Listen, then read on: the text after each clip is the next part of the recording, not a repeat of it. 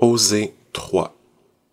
L'Éternel me dit, Va encore aimer une femme aimée d'un amant et adultère. Aime-la comme l'Éternel aime les Israélites, alors qu'eux, ils se tournent vers d'autres dieux et aiment les gâteaux de raisin.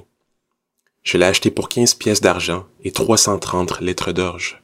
Je lui ai dit, Tu resteras longtemps à moi, sans te livrer à la prostitution, ni appartenir à aucun homme, et j'agirai de même envers toi. En effet, les Israélites resteront longtemps sans roi, sans chef, sans sacrifice, sans statut, sans éphode et sans téraphim. Après cela, les Israélites reviendront. Ils rechercheront l'Éternel, leur Dieu, et David, leur roi, et ils retourneront en tremblant vers l'Éternel et vers sa bienveillance dans l'avenir.